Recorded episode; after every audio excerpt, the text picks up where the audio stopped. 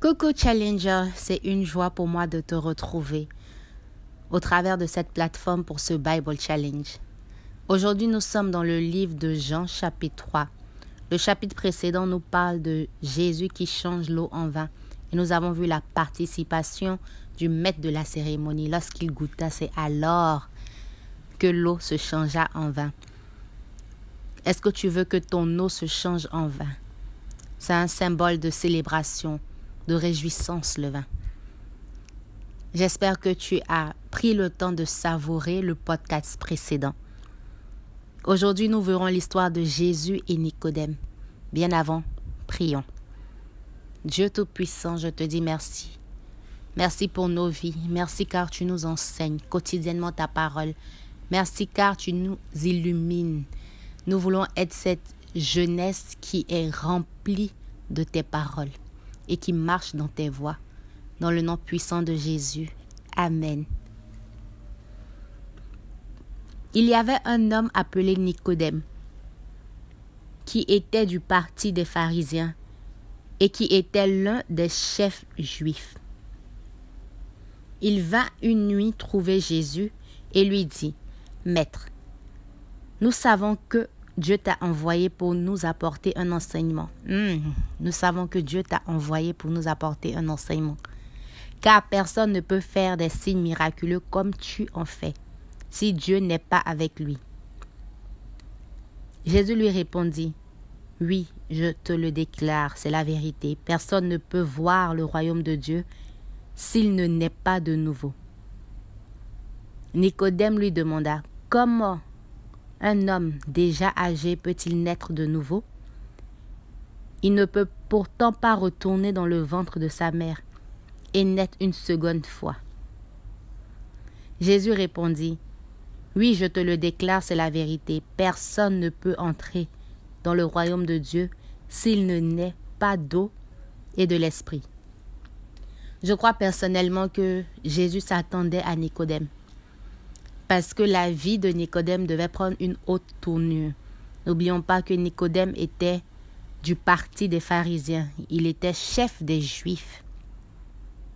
Et il vint trouver Jésus.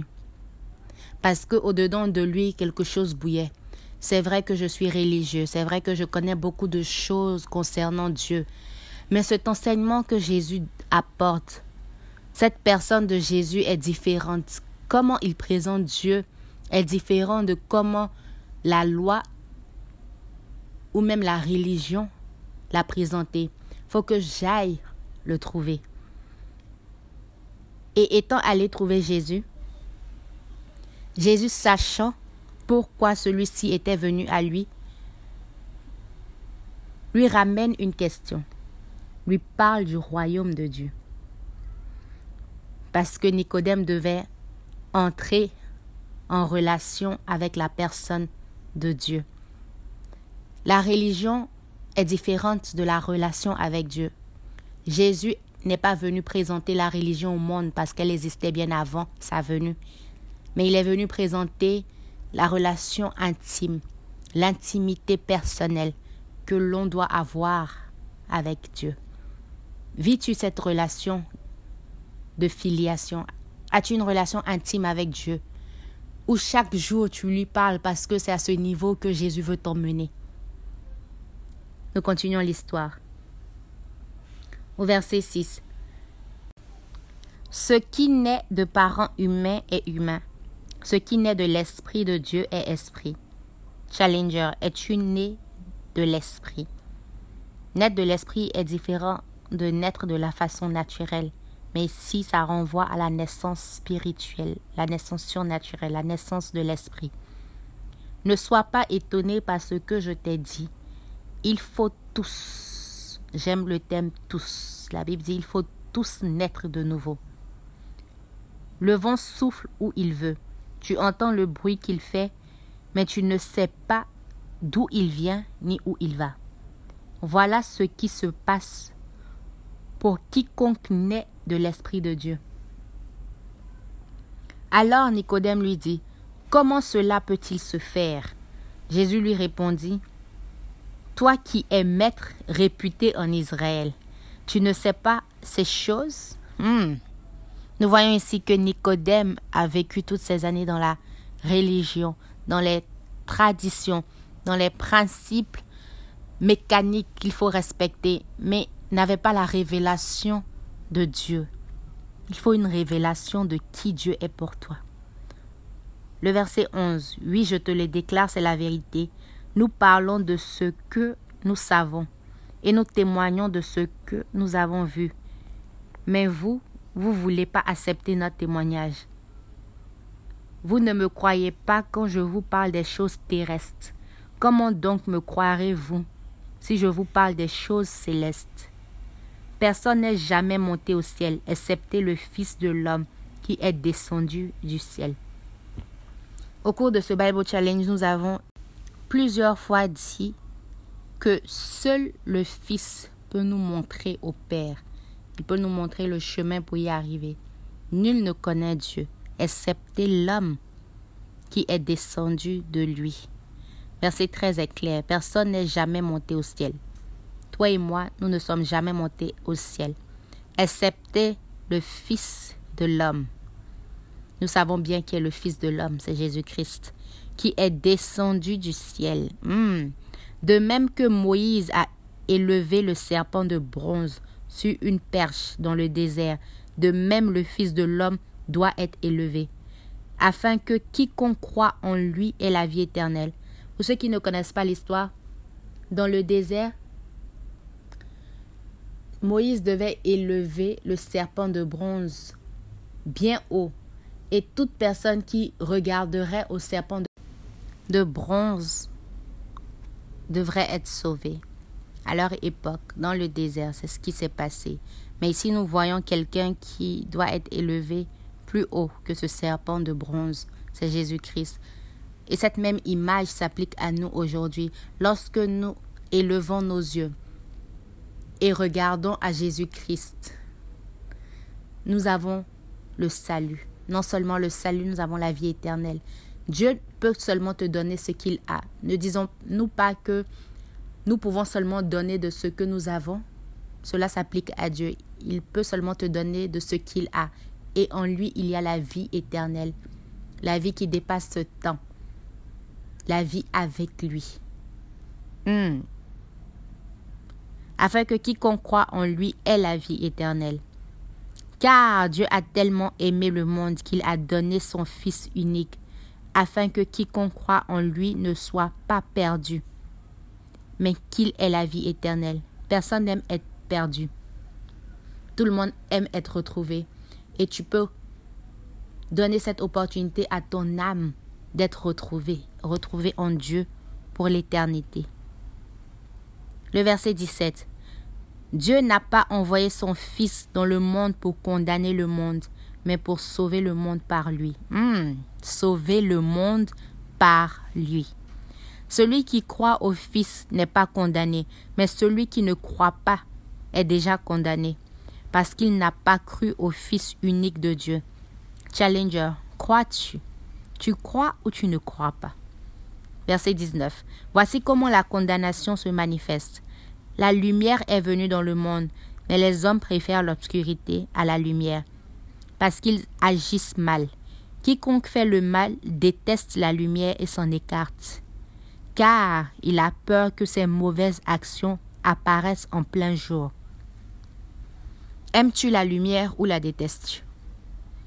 Mais celui qui obéit à la vérité vient à la lumière, afin qu'on voit clairement que ses actions sont accomplies en accord avec Dieu. Après cela, Jésus et ses disciples allèrent en Judée. Il y restait quelque temps avec eux et il baptisait. Jean aussi baptisait à Hénon près de Salim, parce qu'il y avait là beaucoup d'eau. Les gens venaient à lui et il les baptisait. En effet, Jean n'avait pas encore été mis en prison. Alors quelques-uns des disciples de Jean commencèrent à discuter avec un juif, un juif des rites de purification. Ils allaient trouver Jean et lui dire, Maître, tu te rappelles l'homme qui était avec toi de l'autre côté du Jourdain, celui auquel tu as rendu témoignage? Eh bien, il baptise maintenant et tout le monde va le voir. J'imagine un peu ces disciples de Jean, bien affairés, comme on le dit chez nous. Ils sont allés voir Jean, leur maître, pour lui dire, tu te rappelles de l'homme que tu as annoncé, que tu as rendu témoignage à lui aussi baptisé, hein, ce que tu fais là, lui aussi il fait, pour paraphraser. Verset 27. Jean leur répondit, hum, apprécions l'attitude et surtout les paroles de Jean.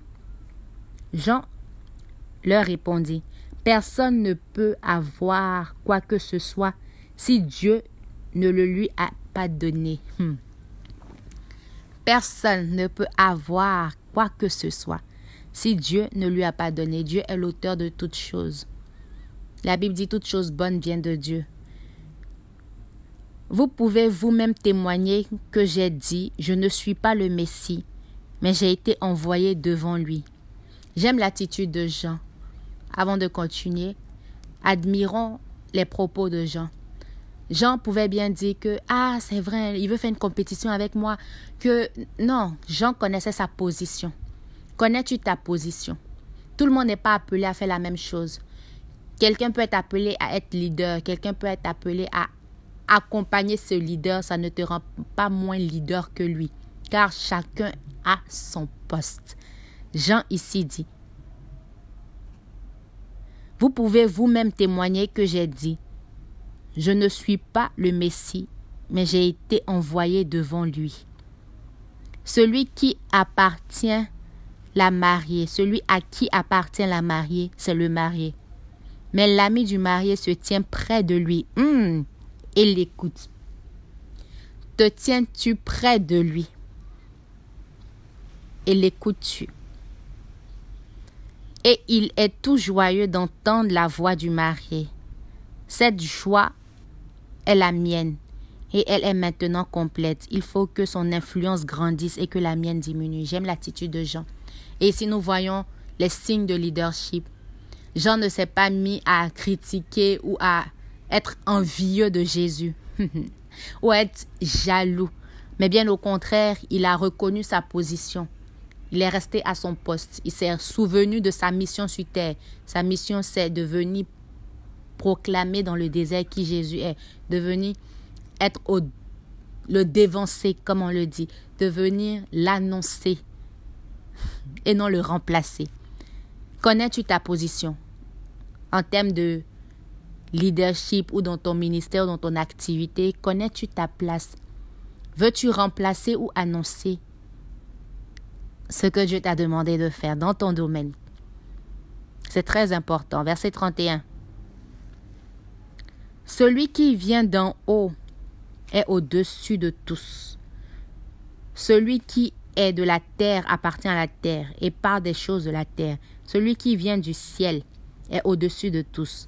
Il témoigne de ce qu'il a vu et entendu, mais personne n'accepte son témoignage. Celui qui accepte son témoignage certifie ainsi que Dieu dit la vérité. Quand tu acceptes le témoignage de Jésus, tu te certifies que Dieu dit la vérité, que Dieu est vrai. Hmm. Certifies-tu que Dieu est vrai, Challenger? Celui que Dieu a envoyé dit les paroles de Dieu car Dieu lui donne pleinement son esprit. Le Père aime le Fils et a tout mis en son pouvoir. Celui qui croit au Fils a la vie éternelle. Celui qui refuse de croire au Fils n'aura pas cette vie éternelle, mais il reste exposé à la colère de Dieu.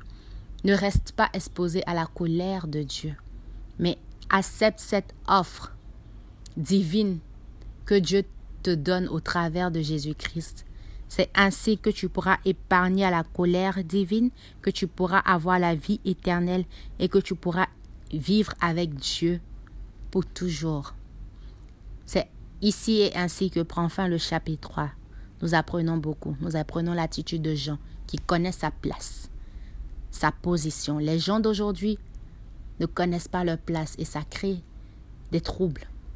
Mais que chacun reste à son poste. Mais surtout que chacun se consacre ou se reconsacre à Dieu et vivre pleinement son intimité avec lui. Challenger. Je vous donne rendez-vous demain pour le chapitre suivant. Que Dieu nous bénisse. Vous avez été servi par Souveraine Amwako. Si vous avez aimé, n'hésitez pas à partager et à nous contacter sur nos différents réseaux sociaux que je laisserai dans la description.